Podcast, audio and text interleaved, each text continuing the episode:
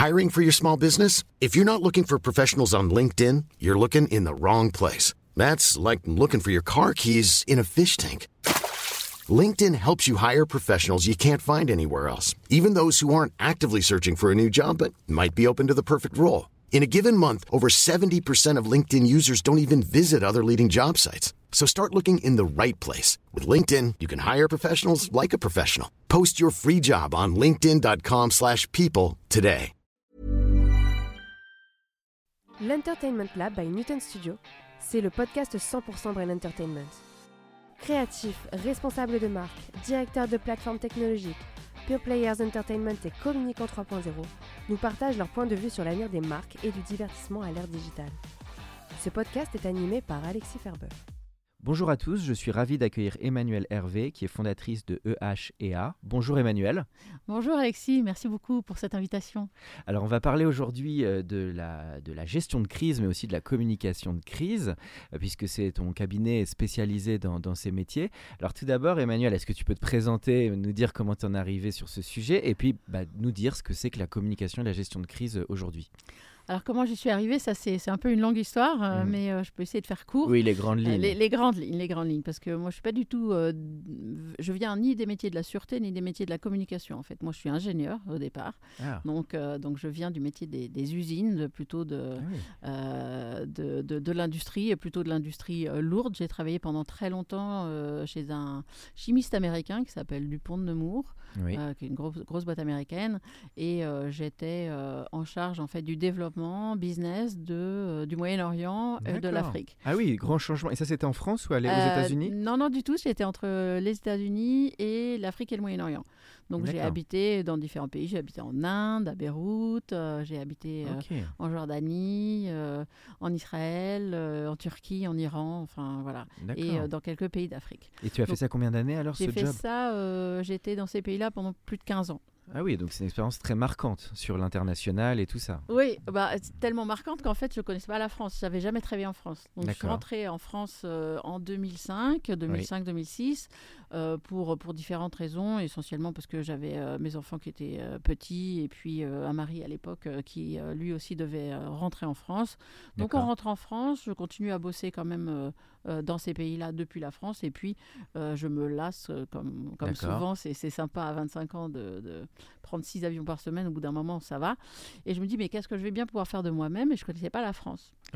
Et, et là, je tombe dans les travers habituels euh, qui sont, enfin, qui sont maintenant, j'ai compris que c'était habituel ici, euh, d'aller voir des chasseurs de tête qui vous disent Ah, quel CV impressionnant, Oui. c'est tellement marrant, etc. Mais j'ai rien dû pour te vous reconvertir. parce que euh, voilà, vous n'allez pas vous entendre avec les équipes françaises ou ça va être compliqué. Et Mhm. puis surtout, ils me faisaient faire que, que ce genre de job en fait d'aller refaire du business développement, je sais pas où, dans sept pays de- d'Europe ou euh, Mhm. donc d'être de nouveau tout en, en déplacement. Donc, euh, donc j'ai un peu, j'ai lâché l'affaire, j'ai fait un peu de consulting comme ça, euh, de façon marginale.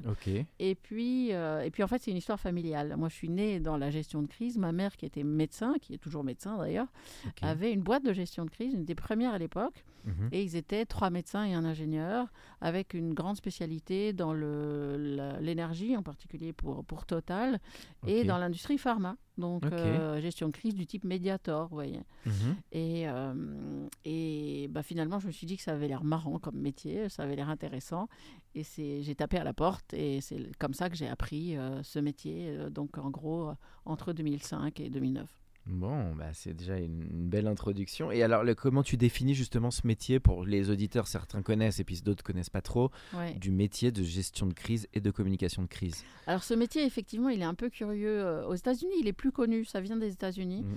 Euh, on appelle ça spin doctor. Ah oui, spin que- doctor, voilà, qui est plus, un peu plus large que, le, que la gestion est- de crise. peut-être un peu plus large et peut-être plus comme de crise. Mais en fait, c'est un peu. euh, Parce que les spin doctors, ils sont souvent corrélés de mémoire, euh, par exemple, dans la politique américaine, à tout ce Ouais. qui va être les cabinets, l'antichambre des politiques, de problèmes qui peuvent survenir, etc. Si vous connaissez, c'est la série euh, Scandale avec euh, Scandale. Olivia Pope. euh, Et puis il y avait la série avec Michael J. Fox aussi qui en Ouais. parlait, et puis bon, House of Cards d'une certaine House manière. of Cards, tout certaine manière. Tout ce qui se passe dans les coulisses de la Maison Blanche, euh, C'est ça. fourmi de spin doctor. Alors c'est ça, sauf que Mhm. nous, on fait absolument pas de politique. Ok. Donc, euh, donc c'est quoi ce métier?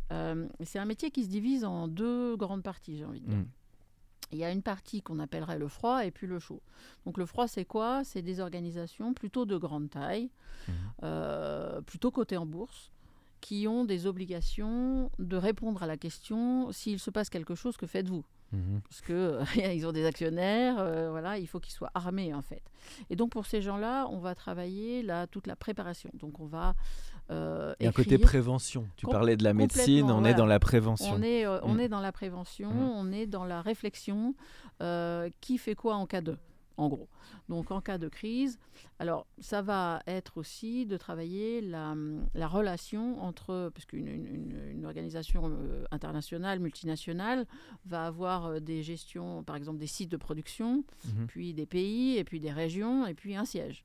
Et donc, euh, comment tout ça fonctionne en gestion de crise? Si on a, euh, je sais pas quoi, une explosion sur une usine en Angleterre, Mhm. euh, où se situe la gestion de la crise? Elle va, et elle va forcément avoir une gestion locale et opérationnelle, mais elle va risque d'avoir une gestion pays, parce que qu'est-ce que ça veut dire sur les parties prenantes du pays? Et puis éventuellement, s'il y a des morts et si c'est vraiment très visible, etc., aussi une ouverture de cellules de crise au siège. Et donc, comment ces trois cellules de crise vont travailler ensemble Donc ça, c'est vraiment Mhm. l'organisation. Donc c'est super varié parce que c'est autant une explosion d'usine que un problème d'essence. Alors, que, enfin, on est Justement, d'accord. là, là, on Euh, revient au sujet de c'est quoi la crise, et c'est ce qu'on travaille avec ces organisations quand elles n'ont pas de, de système ou pour affiner leur système, c'est de se dire à quel moment je déclenche mon ouverture de cellules de crise. mhm. Donc effectivement, on peut avoir tous les sujets. C'est-à-dire que nous, euh, à- au contraire de- de- du job qui est le, le risk manager, je ne sais pas si les, Mhm. les assureurs et tout ça, ces gens cherchent et se disent quels sont les scénarios de tout ce qui peut se passer Mhm. et quelle est la probabilité d'occurrence de ces scénarios. Alors moi, c'est pas du tout là que je me situe. Moi, Mhm. je me situe sur l'impact. Donc en fait, la réflexion qui va faire ouvrir une cellule de crise ou pas, elle est sur l'impact. C'est-à-dire quel est l'impact potentiel de cet événement? Et l'événement, ça peut être absolument n'importe quoi et on va pas, d'ailleurs, on va pas les lister. Ça peut être de la compliance, euh, une atteinte, euh, enfin de la corruption ou une accusation de corruption, parce que la Mhm. corruption réelle et les accusations de corruption, euh, c'est deux choses qui peuvent faire du mal de manière euh, équivalente. Ça peut être un accident de personne, c'est-à-dire on, on a des gens qui sont tués, soit Mhm. parce que c'est un accident, soit parce que c'est un produit, donc un butonie, un médiator, etc. Donc un, un retrait produit ou un problème sur un produit. Ça peut être un suicide sur le lieu de travail, ça peut être une grève, ça peut être un, un plan social, ça peut être euh, une cyberattaque hein, qui bloque Mhm. tout leur système.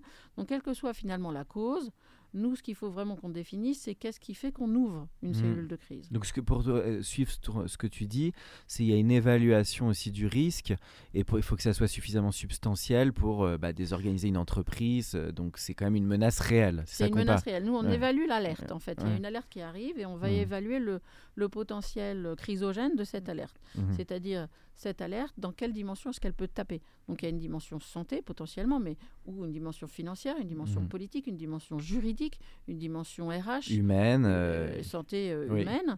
Et, donc, et puis un impact potentiellement économique et média qui en découle. Voilà, donc, Mm. donc en fait, on va additionner éventuellement les critères. C'est-à-dire que ça peut être, il y a potentiellement un impact sur la vie humaine, plus un début de médiatisation. Donc ces deux critères font que il y a l'un plus l'autre, donc j'ouvre ma cellule de crise. Donc je l'ouvre à quel niveau? Est-ce que je l'ouvre seulement sur un pays ou est-ce que je l'ouvre au niveau du corporate? Ça aussi, il faut que les seuils et, les, et les, ce qu'on appelle les triggers soient Mm. suffisamment ajustés pour qu'on n'ouvre pas toutes les cinq minutes, mais qu'on ouvre à bon escient.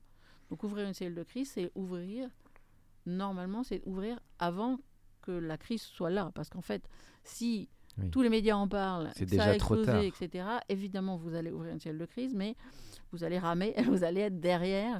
Donc c'est beau, roulant. donc ce que c'est beaucoup le diagnostic et l'évaluation de ce risque et comprendre tous les tenants et aboutissants. Et après c'est de l'anticipation pour essayer à parer à tous ces risques pour éviter que ça se produise quoi. Bah, après, le sujet, c'est... euh, alors non, ça, c'est le risk management D'accord. qui liste les risques potentiels de toutes les choses et qui met en place des plans pour que ça n'arrive pas ou pour baisser la probabilité que ça arrive. Ça, c'est leur boulot. Moi, mon boulot, c'est quand c'est arrivé. Donc, moi, mon boulot, c'est comment, que, que ferez-vous si vous n'avez pas pu euh, empêcher ce risque-là? Donc, le risque est là, il est là. La chose est là. Et comment je m'organise? Qu'est-ce que je Pour fais? gérer quoi. Que fait ma cellule pour gérer? Voilà. Ok, très clair, très clair. Et alors, euh, donc, as, tu as évoqué certains exemples. Peut-être pour aller sur cette partie exemple, euh, est-ce que tu peux nous en donner euh, voilà, certains Bon, là, c'est sûr qu'il y en a eu un dans l'actualité récente dont on peut pas trop. il, y, en a, il y en a tout le temps.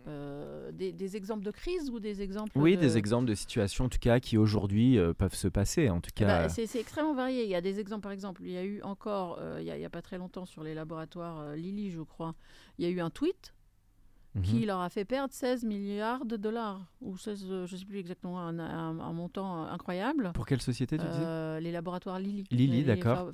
Et c'était un tweet qui était fait par, effectué euh, par l'un des dirigeants? Oui, il y a eu, bah, on a eu Elon Musk aussi qui a fait ça et qui a fait perdre mhm. beaucoup de... de, pourcentage d'actions. Oui. Donc attention aux actions parfois pas assez maîtrisées des dirigeants. Il y a eu, alors mm. il y a les dirigeants, mais il y a eu aussi un tweet de du ministère du Travail colombien qui a fait euh, chuter les actions euh, du groupe Téléperformance de 30%. carrément. Donc c'est un truc qui arrive très très souvent. Donc les réseaux sociaux. Un seul tweet, hein, les réseaux sociaux, même pas les réseaux sociaux, un seul tweet. C'est souvent un tweet d'ailleurs, j'ai euh, remarqué. Hein. Parce qu'on pense à Trump, il y en avait un paquet de tweets. Hein. Ah bah dans, le, dans le politique, ce qui est, encore un autre, une autre, un autre, c'est un autre monde. Encore un, autre C'est un autre monde, c'est un autre monde parce que les politiques, enfin, ça, nous, nous on n'est pas du tout dans, ces, dans ce métier-là. On devrait être un peu plus conseillé. Euh, oui, en fait, c'est compliqué d'imaginer conseiller un politique parce que, disons qu'un industriel euh, ou, mes clients qui sont quand même plutôt des entreprises privées, ils ont des enjeux assez clairs. Mhm. Des enjeux de, de, survie, des enjeux de, euh, de, rentabilité, des enjeux de, mhm. de, responsabilité sociale éventuellement, mais ils ont des enjeux que je qualifierais d'enjeux assez authentiques. Mhm. Alors que le politique, le, la bête politique, l'animal politique, il a un seul enjeu, c'est sa réélection, mhm. c'est sa pomme en fait. Et donc il est prêt à beaucoup de de coups bas, de, de faire. De, Pensez à House of Cards, au personnage de Kevin Spacey. Il, il, va, enfin, il va éventuellement faire des choses qui sont pas très, très, qui sont pas d'une grande logique par rapport à, euh, j'ai envie de dire peut-être au bien public ou, euh, ou, ou, à, des enjeux euh, plus mhm. qui, qui s'adressent à d'autres parties prenantes que lui-même en fait. Mais c'est vrai qu'à l'ère des réseaux sociaux, on aurait envie que tout ça soit un petit peu plus canalisé. Il y a quand même une espèce de cacophonie sur parfois des, des, des, des messages, des on a l'impression que ça dépasse parfois. Donc ça, c'est cas numéro un. Disons que l'impact est, plus grand euh, la caisse de résonance est bien plus importante qu'elle l'était avant le web conversationnel, ça c'est certain. Mhm. Euh, après, la maîtrise, c'est la même maîtrise qu'il y avait ou qu'il n'y avait pas euh, mhm. avant et après. C'est juste que la résonance est plus forte. Oui, plus forte. Et, tout ce qu'on qu'on voit également faire, c'est soit c'est des politiques des États, mais parfois c'est aussi les marques et c'est aussi parfois des concurrents et des choses comme ça, c'est la manipulation de l'opinion sur les réseaux sociaux. Donc là, on a quand même très très souvent, euh, ça, se voit, c'est détecté, c'est du pénal. Si par exemple une agence euh, de com euh, décide de faire un faux site internet, de, mhm. de pourrir la réputation pour le compte de son client, d'un concurrent de son client, ça, c'est des choses qui vous, vous amènent au tribunal, qui vous amènent au pénal. Donc, c'est de la manipulation de l'information. Quand c'est fait à plus grande échelle, la bonne vieille propagande, c'est ce qu'on appelle l'astroturfing. Et, euh, et, là, ça, ça c'est de la manipulation complète. En fait, vous avez des bots qui mhm. envoient un certain nombre de messages qui vont dans un sens et les gens se raccrochent à ces messages et ça crée un mouvement d'opinion complètement faux, en fait. Donc, euh, non, super intéressant comme sujet. En tout cas, c'est un côté vraiment un peu, un peu scientifique, enfin très actuel et en même temps euh, qui, qui, peut faire peur. Euh, donc, si j'énonce les différents sujets, là, on a parlé pas mal de médias, de communication et de social media notamment, donc de maîtrise de sa communication. Il y a ce que tu disais aussi bah, de certains scandales, de produits. tu as parlé médiateur de. Alors après, il y a la qualité du produit qui, consiste, qui est aussi un mmh. sujet de crise très très important. Donc, soit vous avez le cas extrême où le produit que vous avez mis sur le marché qui est chez les gens, où ils sont en train de le consommer, etc., ce produit va les tuer. il a euh, de la hein. salmonelle, de Escherichia coli, euh, des, euh, des, effets secondaires, etc., qui font que vous avez à avoir des, des enfants et des, hmm. des, ou parfois des adultes, enfin bref, des gens qui vont mourir de, de votre produit. Donc là, en fait, vous êtes au, max de. de ah on ne peut pas faire pire. Là. On peut pas faire pire. Donc il y a eu des scandales de cette sorte dans l'industrie pharmaceutique, dans l'industrie de la santé, il et même dans l'alimentaire un peu plus proche des gens. On l'a eu récemment. Euh, pour, pour ne citer que, vous vous souvenez peut-être, pour citer des marques françaises aussi, Lactalis avec les, le, lait en poudre pour les bébés, avec les, les salmonelles, plus récemment Butoni, plus récemment Kinder, Findus. alors, Findus, c'est un autre exemple, vous vous souvenez peut-être du, Sur la viande, du, du Horse Gate. Voilà, il y avait de la viande de cheval dans les plats cuisinés. Là, on n'était pas sur un, on n'était pas sur un, euh, un problème sanitaire en soi, puisque c'était plutôt de la tromperie. Les gens pensaient manger du bœuf et ils mangeaient du cheval. Mm. Mais euh, c'était doublé finalement quand même d'un scandale sanitaire, puisque le cheval en question n'était pas destiné à la consommation humaine. Donc c'était des chevaux qui avaient été abattus en Roumanie massivement euh, le jour où la Roumanie a enlevé, enfin a décidé qu'il fallait plus qu'il y ait des chevaux et des charrettes sur les routes. Mmh. Qu'est-ce qu'ils ont fait de tous ces chevaux? Il a fallu les abattre, mais ce n'étaient pas des chevaux propres à la consommation. Ils avaient euh, des antibiotiques, des, tout ce qu'on veut dans leur, dans leur corps, dans leurs muscles. Mmh. Ils ont été abattus massivement et cette viande de cheval a été vendue à travers l'Europe et c'est ça qui a généré un scandale. Et en fait, Findus est une victime de ce trafic de, de viande qui était mal étiquetée. Ok, ah oui, c'était c'était ce qui était arrivé après finalement. Oui, c'est la conséquence. Trafic. Et là, donc, donc dans ce cas produit, donc là, c'est évidemment pour y parer, c'est un peu plus de travail sur la qualité, sur les tests consommateurs. Ah sur bah, paraît, en fait, quand la crise est là, euh, on n'est plus à comment on va faire pour que ça n'arrive pas. Non, mais rétrospectivement, parce ah qu'il faut quand même, faut quand même que les gens qui à qui ça arrive tirent des leçons pour la suite et des nouveaux produits. Ils en tirent parfois avec euh, difficulté, euh, mais il y, a, il y, a, toujours un travail qui est fait sur la, qualité, hein, euh, la, qualité de la production, la qualité dans les usines. Mais sur le moment, quand vous devez faire votre retrait-rappel, j'ai envie de dire, mmh. euh, là, ce qui est absolument essentiel, on peut peut-être comparer euh, avec euh, ce cher euh, Michel-Édouard Leclerc, qui est un grand, qui est un grand mhm. communicant, qui, quand ça lui était arrivé avec des, steaks hachés qui étaient contaminés chez Richard coli, c'est une vieille mhm. histoire, mais il s'était comporté de façon extrêmement particulière et je pense qu'il était très, très puissante, très forte. Alors après, c'est pas donné à tout le monde. Comment il avait géré la situation Alors lui, il avait, il avait dit, écoutez, ce sont des steaks hachés congelés. Mhm. Vous voyez, je pense que tout le monde en a dans son congélateur. Parce que ça, se, il vous enlevez le carton. pas, bien sûr, il est distribué. Évidemment, il est distribué. Donc déjà, ce qu'il n'a pas fait, c'est qu'il n'a pas été euh, euh ah oui, à dénigrer, à euh, nier. Ni il n'a nié, ni il a fait une stratégie de bouc émissaire en disant bah, écoutez, moi, je, les distribue, je ne les produis pas. Donc, allez voir. Euh, en l'occurrence, c'était la coopérative Terena qui, qui, produisait les steaks hachés. Pas du tout. Il n'en a même pas parlé, il en a fait. Il a joué l'authenticité au sens où lui, sa seule préoccupation, c'était qu'il ne reste plus un seul steak haché congelé dans euh, les congélateurs des familles françaises. Mhm. Donc il a fait un barouf de folie, ah, bah, il a fait tous les JT, il, y allait lui-même et il disait, il rappelait les numéros de l'eau, etc. Ah si vous avez un doute, je veux que toutes les familles aillent chercher. Il a géré l'incendie, comme on dit. Il a géré l'incendie, mais de mhm. façon extrêmement courageuse mhm. et avec euh, vraiment un, seul, un seul enjeu qui était la sécurité des enfants la sécurité et des, des, consommateurs. Et donc, il a tout misé là-dessus. Mm. Et il s'est absolument pas préoccupé de sa propre réputation, de ce que ça pouvait faire sur sa marque ou de ce que ça pouvait faire. Euh, non, son seul enjeu, c'était la santé, la bah, sécurité. c'est bien. Et là, il a, c'était un très bon exemple positif. C'est un très très bon exemple, très positif, et qui, qui n'a pas été, euh, par exemple, euh, du tout. Ça n'a pas du tout été la même posture chez Buitoni, chez Nestlé, avec les pizzas. D'accord. Qui là a été un peu plus nié. ah bah, on est dans un déni. Euh, D'abord, le premier message n'est pas incarné. Il n'y a pas quelqu'un qui vient et qui dit attention, retirez mmh. les pizzas. Il commence par dire que ce n'est qu'une pizza, après que ce n'est qu'une marque, alors qu'après c'est deux marques, après c'est trois marques, et après en fait on s'aperçoit que c'est toute l'usine.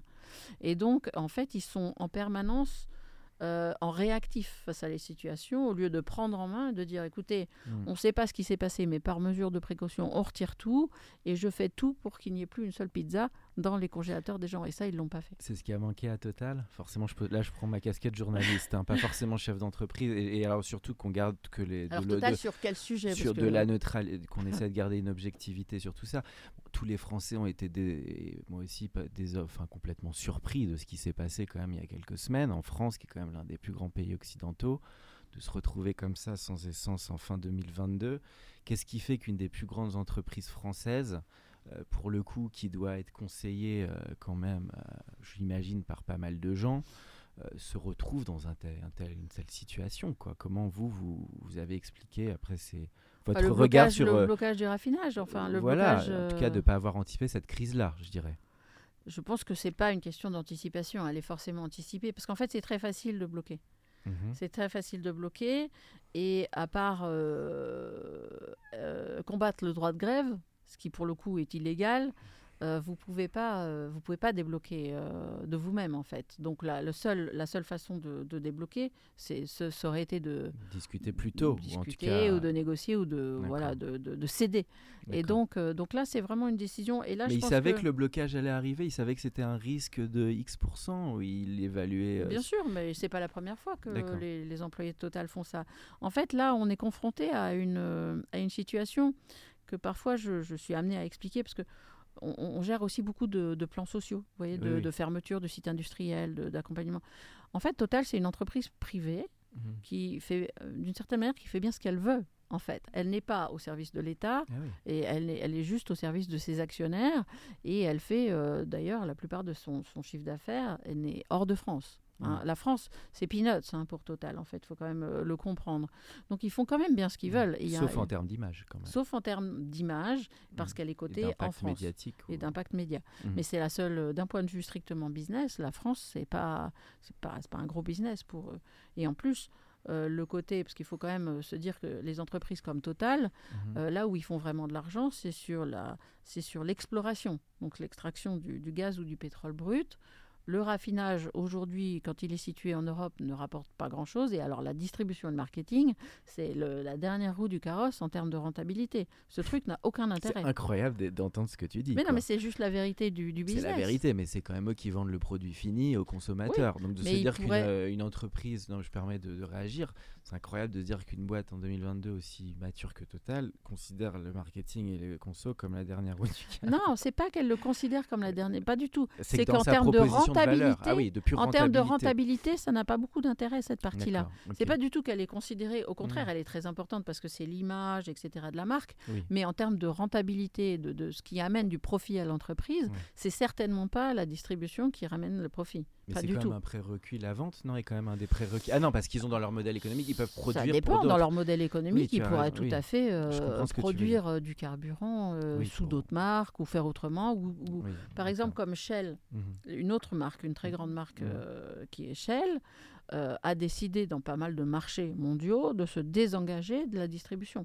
C'est-à-dire qu'ils ont confié Mhm. leur marque à des gens qui s'occupent de la distribution du intéressant que tu marketing. soulèves ce point qui, je pense, les- la plupart des Français ne sont pas conscients de ce, Oui, oui, de faut- ce point du modèle économique qui explique de manière, euh, on va dire, rétroactive le- ce qui peut se passer aussi. Ben oui, on peut imaginer qu'une cellule de crise euh, corporate totale, elle a, elle a en tête, euh, elle, a, elle a géré euh, euh, le, le monde entier, des, des Mhm. business qui rapportent vraiment de l'argent et qui sont structurants en fait pour eux, et, euh, et se dire, est-ce que je cède immédiatement euh, à la moindre grève?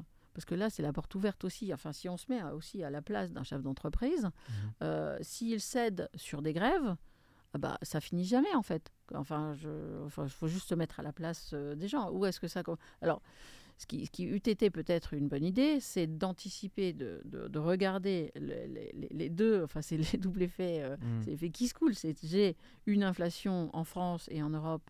En France, qui est qui est moins forte que dans les autres pays d'Europe, mais qui est quand même autour de 10%. Donc, mais euh, les gens qui travaillent pour moi subissent cette inflation et j'enregistre des profits records. Donc, vous mettez l'un plus l'autre, vous vous doutez bien, Plus dans un contexte environnemental, il y, avait tout pour Oui. le cocktail voilà, Molotov, vous vous doutez bien que ça va pas bien se passer. Donc, Oui. ce qui, ce qui peut-être eût été futé, c'est d'engager des, des négociations avant que ça pète. Bon, mais est-ce qu'on est sûr que ça n'a pas été fait? Et est-ce que quand ça a pété, de voir un peu plus les incarnants de Total aurait pu aider? La technique Michel-Édouard Le- Leclerc Parce que là, on, on les a un Oui. peu moins vus. Est-ce que ça aurait pu aider une technique comme ça? Oui, mais face, face à la façon dont les syndicats sont structurés en France, il faut aussi voir que Ah oui, c'est un euh, rapport de force on terrible. est, on est Oui, sur une dialectique syndicale extrêmement figée. très lourde. Les syndicats ont eux aussi beaucoup de mal et de, et de sujets, de préoccupations de leur renouvellement de leur dialectique, de, de leur façon d'être et de leur façon de faire. Ils ne sont pas représentatifs. Il n'y a pas assez finalement de, de gens syndiqués en France. Et donc, euh, ils sont dans un, dans, toujours dans une espèce de lutte de pouvoir, de, de- très dogmatique sur le, le grand capital contre, Oui. etc. Ce Et c'est pas ça qui fait avancer les choses, quoi. Non, mais c'est euh, intéressant de t'écouter, de voir que c'était peut-être un cas beaucoup plus complexe que, que ce qu'on pouvait voir. Et puis en plus, ce qui est encore plus compliqué, c'est ce que tu as dit, c'est une entreprise privée, mais où les, finalement qui rend un service pour tout le monde. Donc les gens ont estimé à un moment que l'État pouvait s'en mêler. Donc c'est ça a rendu. L'État peut pas. Enfin, je je, je vois pas. euh, Oui. Enfin, d'ailleurs, ça serait. euh, on essaye quand même de faire revenir le business en France, de faire revenir Mhm. l'industrie en France. Si l'État se mêle de tout tous les cinq minutes, euh, c'est- Donc c'est- c'est- c'est- ils vont tous se barrer. Enfin, c'est. Donc c'est pas, c'est euh, vraiment pas si c'est simple. c'est pas souhaitable. Nous sommes dans une démocratie, mais aussi euh, dans un. L'Occident est capitaliste. Enfin, il n'est pas. euh, Alors la Et cybersécurité. l'État d'ailleurs euh, Ouais, essaye de, de- Enfin, souvent on a des pressions. euh, moi, je vois sur les propositions de, de plans sociaux d'entreprises qui ne sont pas des entreprises françaises, peut-être des entreprises japonaises, américaines, sur le sol français, qui décident de fermer pour des raisons qui, les, qui leur appartiennent. Mm. Et vous avez une pression parfois de l'État qui est, qui est dingo. Après, c'est euh, sûr que là, c'était juste aussi la conséquence pour l'image de la France à l'étranger. Il y avait aussi des implications indirectes de cette crise qui étaient. euh, Mais euh, on n'est était- pas, euh, l'entreprise n'est pas au service de l'État. hmm. Non, c'est sûr. Il sûr. faut pas oublier quand même, sûr. quelle que soit l'entreprise, même si a- elle est française, même si c'est une grande entreprise euh, très connue, etc. Il y a encore des petits vestiges, on va dire, de, n'est pas au service de l'État. En France, de, de certains. C'est vrai qu'il n'y a pas si loin, les années, il y a 20 ou 30 ans, où les sociétés étaient un peu Ouais, plus proches. Alors Après, vous de- avez des. EDF, des SNCF, des RATP, des, toutes ces boîtes qui sont quand même, et des NJ qui sont euh, encore euh, Mhm. forcément avec euh, des ramifications très très fortes avec l'État. Mais, mais... Et alors, et, et- Emmanuel- Alors oui, on parlait de cyberattaque. Oui, cyber, la- cybersécurité, je crois qu'il y, a- un sujet qui est quand même devenu très important. Bah là, au- aujourd'hui, on est à. Enfin, ça fait plusieurs années hein, que c'est comme ça. Euh, Il y en a, euh, je sais pas, 10 par jour, quoi. En fait, euh, il y a des attaques étatiques. Mhm. Euh, donc euh, les Russes, les Chinois, pour pas les nommer. Et puis il y a des attaques économiques euh, qui sont faites tous azimuts. Et en fait, les, les- les hackers et les pirates rentrent. Enfin, ils attaquent tout le temps, en fait, en permanence. Il faut, faut voir que c'est c'est ça. Et euh, dès qu'il y a une faille, clac, ils vont dans cette faille. Ils sont situés dans le monde entier ou il y a des pays où ils sont un peu plus localisés, les hackers? Bah, on ne sait pas où ils sont localisés. C'est toute la beauté de la, de la chose. C'est, Ils sont un euh, peu partout. que- Et d'ailleurs, leur nationalité n'est pas forcément euh, leur localisation. C'est Mhm. justement aussi ça la beauté de la chose, c'est qu'ils vont aller se mettre, euh, je sais pas où, en Thaïlande, et en fait c'est des Russes ou enfin ou inversement. Donc euh, ils essayent justement de ne pas être dans leur pays, mais on ne sait pas très bien. Il y a des grandes, il y a des grands piratages. Il y a de la mafia. Il y a la bonne mafia italienne, il y a, euh, il y a des pirates euh, de nationalité russe, il y a, il y a toutes les, enfin tout le monde est là. hein, Mhm. euh, Et les pour des objectifs mafias, variés. Ça pour des objectifs des- crapuleux, oui. politiques, de déstabilisation, etc. Donc, euh, donc en fait, c'est des, des attaques qui sont envoyées partout, tout le monde. Et parfois, mes clients me disent Non, mais moi, je suis trop petit, je suis pas une cible, ou des choses comme ça. Non, en fait, c'est pas une question de cibler. Il y a pas, les cibles, c'est plutôt une ONG qui va cibler. Une ONG va décider euh, parce que euh, cette société n'est pas euh, euh, enfin, dans- a, a fait quelque chose d'atteinte à l'environnement ou quelque chose qui est en responsabilité sociétale, qui est très Mhm. condamnable et elle décide de, de l'attaquer. Mais ça, c'est plutôt. Voilà. Mais le, le- le- j'ai envie de dire, le courant de base n'a pas de, n'a pas de dogme. Ils envoient partout, ils rentrent là où, ça, là, là où, là où il y a une faille, ils rentrent. Voilà. Et quand ils rentrent, il faut savoir que, d'abord, certainement pas se rassurer du fait que vous avez des gens qui vous ont, qui ont travaillé la sécurisation informatique, parce qu'effectivement, il faut euh, tout faire pour sécuriser ces données, pour, euh, à tout point de vue. Ça peut être euh, les systèmes d'information, mais c'est aussi l'éducation des gens, Mhm. le, le fait, le bon vieux truc de pas ramasser une clé USB et de la plugger, euh, de pas se connecter sans VPN, enfin toutes ces choses-là qui sont très basiques, ne pas cliquer sur des liens de phishing. On fait des, toutes les, dans toutes les boîtes, il y a des campagnes de phishing pour voir, enfin des fausses, hein, pour voir où en Mhm. est l'état des troupes sur la, euh, sur le, le- le- la préparation, et ne pas, ne pas cliquer dessus, etc. Mhm. Donc ça, c'est des basiques. Mais après, ce qu'il faut surtout travailler, ce que je travaille moi, c'est l'idée que, que ça va arriver. Mhm. Parce que quand ça arrive, vous avez un, un DSI ou un RSSI qui va, il va juste débrancher en fait. Donc vous n'avez plus rien. Vous n'avez plus de CRM, vous n'avez plus SAP, vous n'avez plus vos mails, vous avez juste plus rien. Et c'est de cette gestion de crise, nous, dont on va s'occuper. Bon. C'est-à-dire que la, la partie euh, stratégique de. Bon, de les gens qui vont écouter vont toucher un peu du bois, je pense.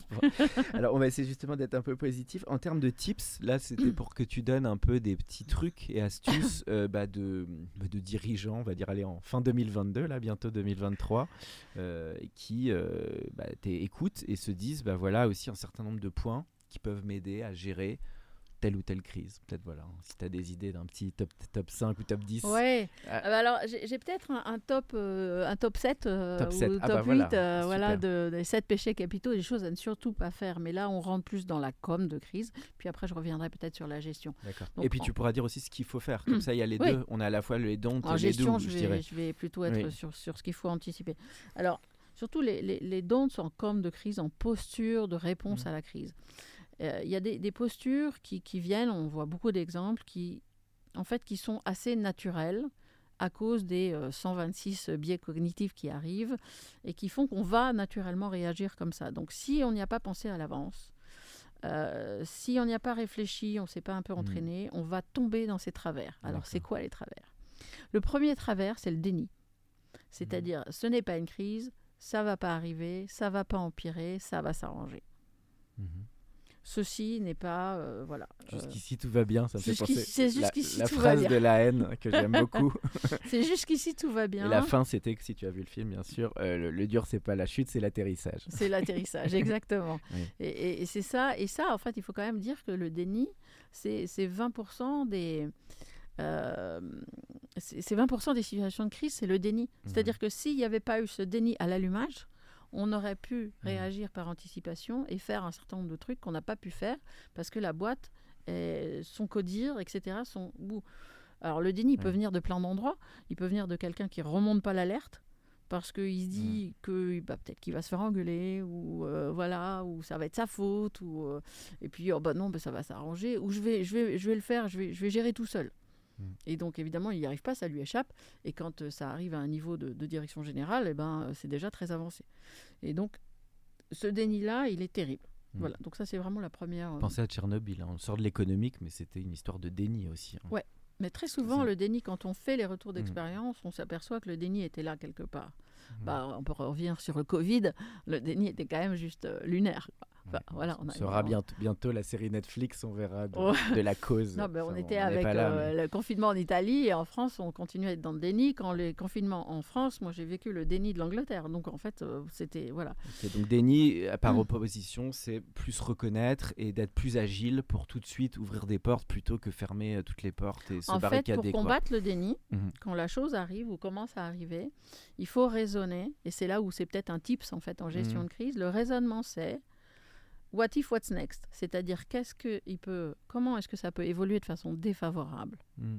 ce truc-là, là, si ça, Hmm. si ça continue, qu'est-ce que ça peut faire sur les gens, sur le RH Qu'est-ce que ça peut faire financièrement? Qu'est-ce que ça peut, comment ça peut impacter notre business?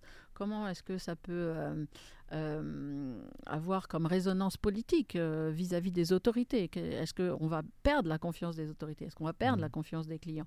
Donc en fait, il faut dérouler le scénario d'évolution défavorable. C'est ça le type. Worst case Le scénario. worst case scenario, c'est-à-dire on ne reste pas sur le ce qu'on vient de vous dire, c'est l'alerte. L'alerte en général, c'est un bout de truc. D'ailleurs, on a- il nous en manque la moitié. Mm. On n'a pas toutes les infos. On ne sait pas exactement ce qui s'est passé. On ne sait pas si c'est terminé. Bref. Et donc, si on se dit je ne fais rien parce que je, il me manque une partie des informations, alors là, on va perdre un temps qui est absolument qui ne sera jamais rattrapé. Donc, pour combattre, c'est vraiment travailler tout de suite, mais c'est un mindset très particulier parce qu'on a tout sauf envie de réfléchir à comment est-ce que ça peut. C'est un mindset qu'on développe même d'un point de vue business ou entrepreneurial. C'est-à-dire qu'au-delà d'une crise, un- une boîte doit développer ce genre de vigilance. Ouais, Il y a, il y a tout, il y a le quand tout va bien, mais il faut aussi réfléchir à qu'est-ce qui se passe si. voilà. Qu'est-ce qui se passe si? Mais là, là, en fait, c'est le faire face à l'événement. Mhm. C'est continuer à avoir ce réflexe, même si on vient de vous dire il y a eu une explosion à tel endroit. Donc, donc c'est vraiment euh, Point un. voilà point 1 et Mm. euh, se le noter euh, très gros très parce que on va pas du tout avoir envie de raisonner comme ça. Mm. Après, il y a la recherche du bouc émissaire. Donc le Mm. deuxième la- la- le deuxième comportement classique, c'est je vais trouver quelqu'un dont c'est la faute. Mmh. Alors chez moi ou à l'extérieur. Ça malheureusement dans l'histoire, pareil, ça n'a pas très bien réussi. Hein. Non, et c'est pas du tout parce que même si juridiquement c'est pas votre faute, eh ben c'est pas pour autant qu'il va pas falloir gérer parce que vous vous êtes le grand nom au-dessus. Peut-être c'est un prenez un je sais pas quoi un, Vinci ou un euh, ou un FH ou un grand mmh. grand groupe de BTP ou un Bouygues etc. Il a un chantier. Il y, a, son nom en gros dessus. Et puis en fait ce qui se passe c'est quelque chose euh, avec une grue qui appartient à un sous-traitant. La mmh. grue est tombée, elle est tombée sur une école, euh, il y avait des gamins, enfin bon et, si le, grand nom du BTP se dit bah, non mais moi je ne m'en occupe pas, je ne gère pas bah, parce que c'est pas ma grue, on va, il va, il n'a pas compris qu'en fait tout va, euh, euh, tout va revenir, c'est le grand nom qui va être cité, ce sera lui. Donc mhm. euh, c'est à lui de gérer. Même Donc c'est une responsabilité collective et l'organisation, l'individu, tout la, est lié. La réponse, voilà, il doit se mettre en cellule de crise et il doit gérer la situation comme si c'était la sienne en fait, mhm. de grue. Exactement. Donc, euh, donc le bouc émissaire, c'est une, euh, ouais, c'est une, c'est une envie qu'on a. Euh, bah, regardez Lubrizol. Le premier truc, la première prise de parole de Lubrizol à Rouen sur l'incendie en 2019, la première prise de parole du, du directeur de l'usine, c'est pour dire, c'est pas nous, c'est Normandie Logistique juste à côté. C'est le premier truc qui est dit quand même. Donc là aussi, réfléchir le déni, il n'a pas géré le point 1 déjà. Il a, oui, lui, il a eu du mal avec le point 1. Le point 1, il était obligé d'en sortir. Enfin, je veux dire, il y avait la fumée partout. Ça, là, aussi, ça fait écho un peu ce que tu disais sur Michel-Édouard Leclerc. C'est un côté reconnaître déjà et considérer que ses parties prenantes, ses employés, son, ses prestataires font partie de son propre écosystème. Bien complètement, mais Michel-Édouard Leclerc aurait pu euh, faire toute sa com sur « c'est pas moi, c'est Terena mmh. Ce qu'il n'a absolument pas fait. Donc en fait, il faut pour montrer une attitude responsable, accountable comme on dit en anglais, mm. responsable, eh bien on ne, on ne se sert pas de cette logique du bouc émissaire. Ça, c'est une tactique et une technique qui peut être une technique de votre avocat. Et, et, les avocats ont souvent tendance à être particulièrement agressifs dans leur défense, voire de mauvaise foi, voire chercher un bouc émissaire, etc. C'est leur job mais ce n'est pas certainement pas l'attitude que doit avoir l'entreprise. Le troisième alors? Alors, euh, qu'est-ce qu'on peut avoir? On peut avoir euh, la, technique à la Fillon, la globalisation. Mhm. Alors ça, souvent sur la compliance et l'éthique, on peut avoir ce genre de, tentation. La globalisation, c'est, bah écoutez, euh, tout le monde fait pareil. Il n'y a pas que moi, tout le monde fait ça. Pas génial comme argument. Vous êtes, je sais pas quoi, au fin fond du Nigeria. Euh, vous essayez de développer votre business, puis on vous accuse de corruption de fonctionnaires. Et vous dites, ben non mais attendez, vous êtes gentil, mais si je veux faire du business au Nigeria, tout le monde fait ça. Or, ça, c'est absolument pas une bonne posture. C'est comme euh, Fillon avait dit euh, à propos du travail de sa femme à l'Assemblée nationale, tout le monde fait travailler sa famille. Certes, mais tout le monde n'est pas Fillon. Hmm. Donc, à partir du moment où vous êtes le grand nom, vous ne, pouvez absolument pas vous défendre de, cette, manière-là. C'est à vous qu'on s'adresse. Oui, peut-être, il y a d'autres gens qui font comme ça. dans une ère médiatique démultipliée. Quoi. Voilà, c'est pas ce qu'on vous demande. Ok, ça c'est donc le, risque de globalisation. Donc là aussi, être beaucoup plus spécifique et beaucoup plus dans l'exemple et dans l'exemplarité finalement. Oui, ça c'est si on peut. Et le, alors quatrième du coup Alors il peut y avoir une autre, une autre attitude qui est l'attitude juridique, j'en parlais, c'est-à-dire que de de faire euh, diriger sa cellule de crise par ses avocats ou par son directeur juridique. Mhm. Et là, on va avoir une posture extrêmement agressive, extrêmement défensive, qui n'est pas celle euh, qui est attendue, euh, qu'il faut avoir. Puisque la, posture doit être une posture d'empathie. En mhm. général, il faut commencer par ça. Ensuite, il y en a une autre qui mhm. est à laquelle je pensais, je ne sais plus, je elle m'a, je l'ai perdue au passage. Tu euh, retrouver. Hein, je, vais, je vais la retrouver. On en, est à la cinquième. je, vais la retrouver. Je vais... Ah oui, c'est une attitude d'arrogance. Ah Et très facilement, les grands groupes, parce qu'ils sont assez hors sol, assez souvent, enfin la cellule de crise qui est au COMEX du grand groupe, elle est forcément par nature loin du terrain. Mhm. Et elle va dire des choses ou faire des choses qui peuvent apparaître comme extrêmement déconnectées, arrogants, hors sol, euh, méprisants. Mm. Et ça, ça, ça vient facilement. C'est le, c'est le pain au chocolat de, de, Copé, je crois. Euh, vous savez combien ça coûte un pain au chocolat? Le type, il n'a aucune idée, en fait. Et ça, Madame Michu, ben, excusez-moi, mais elle trouve que c'est, ça la choque, en fait. Ça aide pas, on va dire, à faire remonter les politiques. C'est ça. Mais souvent, les entreprises peuvent avoir ce, même euh, genre d'attitude. Euh, voilà, d'attitude. Donc, une garder une proximité, une empathie très forte avec les, équipes. Et là, si on veut retenir, par exemple, un seul, euh, peut-être un seul acronyme pour aider les gens pour dire ma posture face à la gestion de crise ou face à une crise, ma posture, c'est ETA, comme mhm. les séparatistes basques. Empathie, transparence, action. D'accord. Et donc, si vous retenez que ça, euh, et que vous le déroulez et que ça, c'est votre posture principale, euh, normalement, euh, ça se passe mmh. mieux que, bah, évidemment, tous les, tous les défauts dont j'ai parlé. Mmh.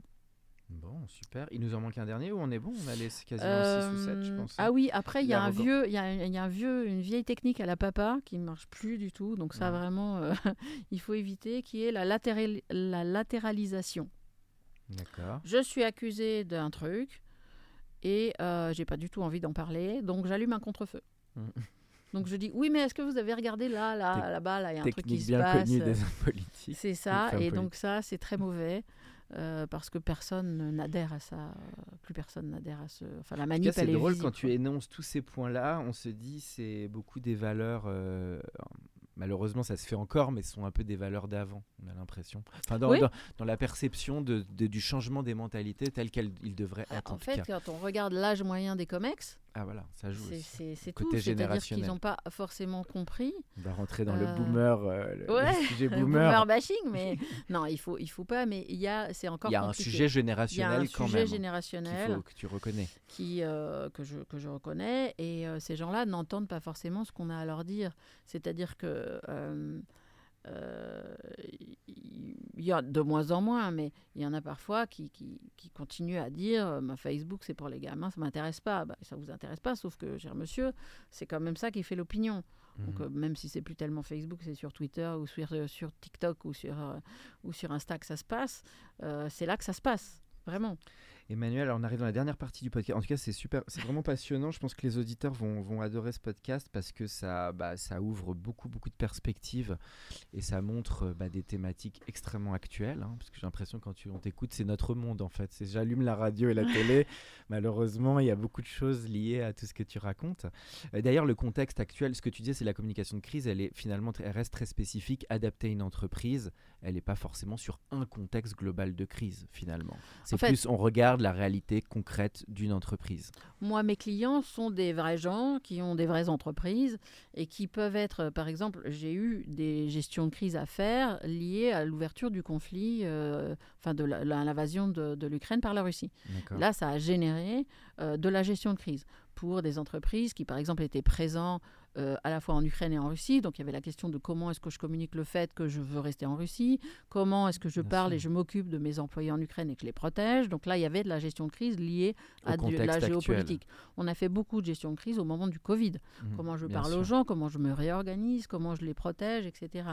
Euh, on peut avoir euh, des gestions de crise liées à des désastres de façon générale, du genre crue de la Seine. Mmh. donc ils ne sont pas en fait, avec une, une crise qui n'est pas endogène, qui est exogène, donc ça vient de l'extérieur. Euh, mais il y a aussi beaucoup de gestion de crise qui sont liées à des faits de corruption anciens euh, au fin fond de l'Afrique, euh, il y a dix ans, qui vous remontent dans la figure, à une cyberattaque, à des choses qui sont de l'interne, en fait, qui ne sont mmh. pas liées à un contexte extérieur.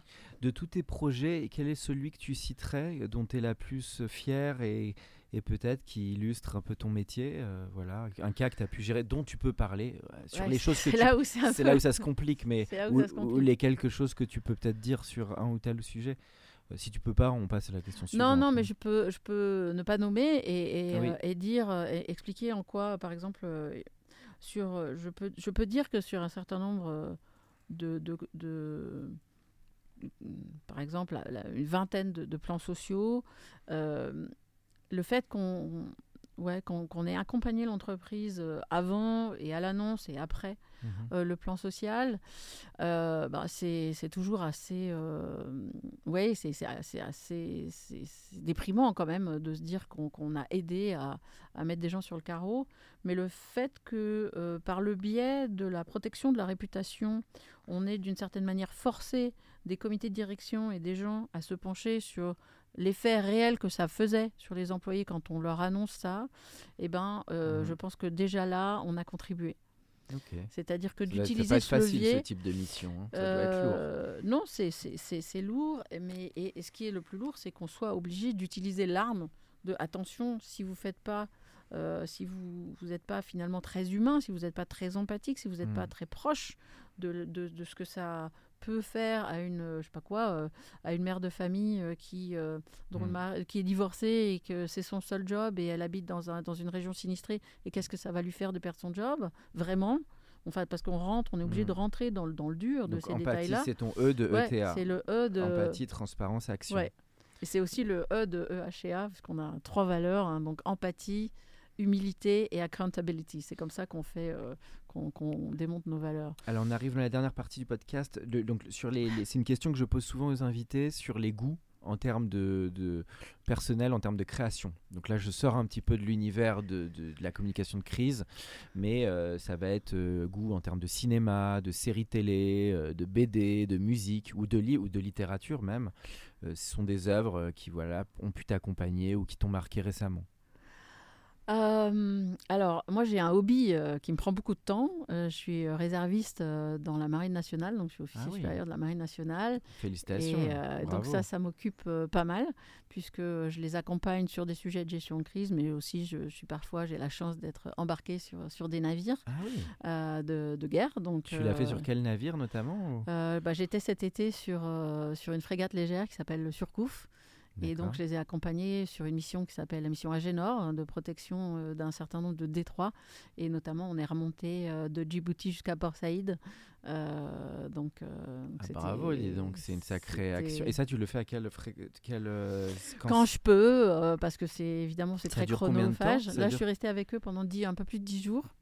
Mais, euh, mais parfois, ça peut être euh, moins. euh, ça peut être. c'est vraiment en fonction de, de la disponibilité à la fois sur les bateaux et puis euh, la disponibilité que j'ai. Et par engagement, alors par engagement Par personnel, tu es. Par engagement personnel, voilà, depuis, depuis quelques années, enfin depuis, depuis 2018 et puis l'année dernière, à titre, enfin dans la même lignée, j'ai j'ai fait la formation de la session nationale de l'IHEDN, qui est l'Institut des hautes études de la défense nationale. Donc on est toujours dans le même. Mais tu avais dans ta famille déjà un peu d'historique, de- désolé, je sors un peu, mais tu avais déjà dans ta famille une conviction là-dessus ou ça t'est venu vraiment à titre personnel? Ça m'est venu euh, plus tard, mais effectivement, oui, dans, dans ma famille, mais de par euh, simplement les générations. Mon grand-père, forcément, était militaire, mais parce qu'il Mhm. a fallu euh, libérer la France à la fin de la Seconde Guerre mondiale. J'ai également un oncle hein, qui est mon parrain, qui était dans les, les forces marines. donc, quand il était. Enfin, c'était sa première partie de carrière. Après, il est passé dans la marine marchande. Donc, c'est pas très loin, mais euh, j'y étais pas du tout, en fait. Et euh, c'est c'est un monde que j'ai découvert et que, que j'adore, qui me prend beaucoup de temps. Donc, ça, c'est pour la, la partie hobby. Service militaire, c'était une erreur, tu penses, de l'annuler? Parce que maintenant, ça devient beaucoup plus réduit pour les jeunes. En- Entre une nous, c'est- erreur, euh, c'est c'est toujours facile de dire Oui, une erreur a posteriori. hein. C'est trop aussi, euh. facile de maintenant que la guerre est à- vraiment à notre porte, de se dire ah bah c'est dommage. euh, Finalement, nous on n'a qu'une armée de métier. Alors je pense qu'au-delà du monde militaire, peut-être qu'il faut le mettre à côté, mais le service militaire permettait peut-être, au moins pendant un euh, an, oui. s'il avait été mixte. Déjà, je pense qu'il devait, euh, un peu comme en, comme en Israël, hein, si on fait l'exemple, il devait être euh, ouvert, enfin pas ouvert, mais rendu obligatoire pour les filles et les garçons. Il n'y avait vraiment pas de raison. Il fallait savoir le moderniser, il fallait savoir en faire quelque chose d'autre. Euh, mais euh, c'est peut-être un moment où tous les, toute la Mhm. nation se retrouvait quand même. Mm. T'es un ciment un peu Un ciment de, pour de- toutes les de compréhension de la va- des, des valeurs républicaines qui sont quand même très très importantes, mais simplement de les comprendre, de comprendre comment ça marche la République, comment est-ce qu'on la protège, et puis pour la République de savoir où elle en est aussi. De, de- de sa jeunesse, parce que là, euh, on navigue à vue. On ne sait pas si les gens sont même euh, illettrés ou qu'est-ce qu'ils en comprennent du monde d'aujourd'hui. Euh, du coup, vrai, euh, quels sont les, quels sont les moyens Qu'est-ce qu'on met en face Parce que si on ne sait pas où on en est, c'est compliqué d'aller mettre en face les moyens. Non, très intéressant ce que tu dis. Et alors pour finir enfin, la toute dernière question, mais tu as un peu commencé à y répondre, c'est euh, le conseil que tu, donnes, bah, que tu donnerais à une, une jeune femme ou un jeune homme qui veut se diriger dans la, la communication de crise aujourd'hui. Quelqu'un 2000. qui aurait envie de faire ce métier? Oui. Alors, bon, moi j'exerce ce métier en tant que consultant. Il y a des gens qui exercent ce métier in-house, donc en fait dans les entreprises, et c'est pas du tout les mêmes métiers. Donc là, il y a, je pense qu'il y a une notion de consulting. C'est quoi le consulting?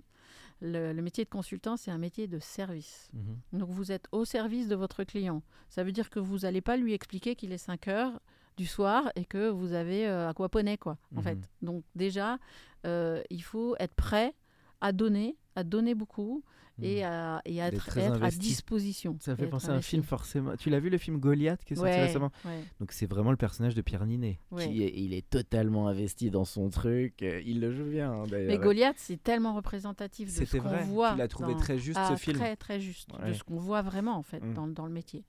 Mm. Alors, c'est pas forcément représentatif de ma façon d'aborder le métier, mais euh, c'est la réalité. Et il est ce très juste pour toi, Pierre Ninet. Il est un peu plus que la réalité ou il est totalement Non, non, il dans est- ce qui est- existe aujourd'hui. dans- euh, Ouais, ouais, il est complètement. Il y en a des comme lui. Quoi. Il y en a, il y en a vraiment des comme lui.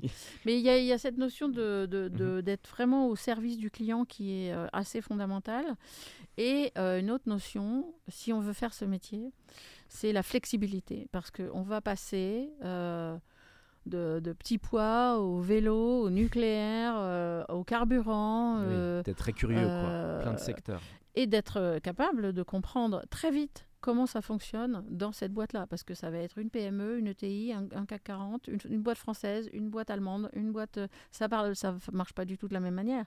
Et donc, cette flexibilité d'esprit, cette agilité d'esprit, elle est fondamentale. Parce que si on met trois jours pour comprendre comment il marche, le client, bah, c'est voilà, c'est Mm. c'est- c'est foutu, ça marche plus.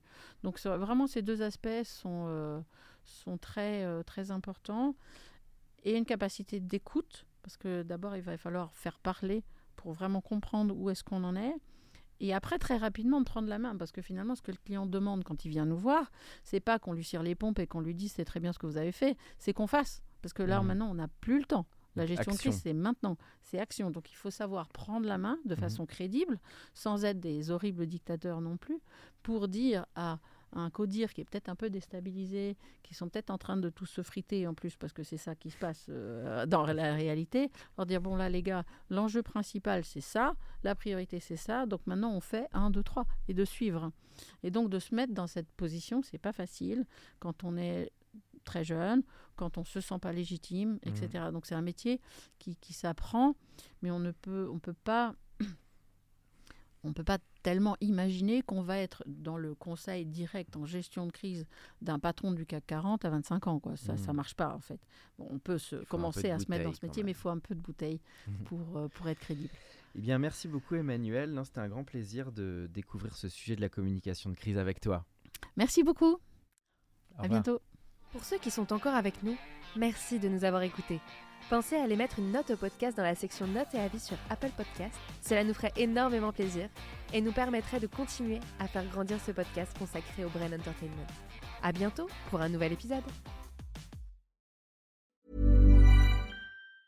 Mom deserves the best, and there's no better place to shop for Mother's Day than Whole Foods Market. They're your destination for unbeatable savings, from premium gifts to show-stopping flowers and irresistible desserts. Start by saving 33% with Prime on all body care and candles. Then get a 15-stem bunch of tulips for just $9.99 each with Prime. Round out Mom's menu with festive rosé, irresistible berry chantilly cake, and more special treats. Come celebrate Mother's Day at Whole Foods Market.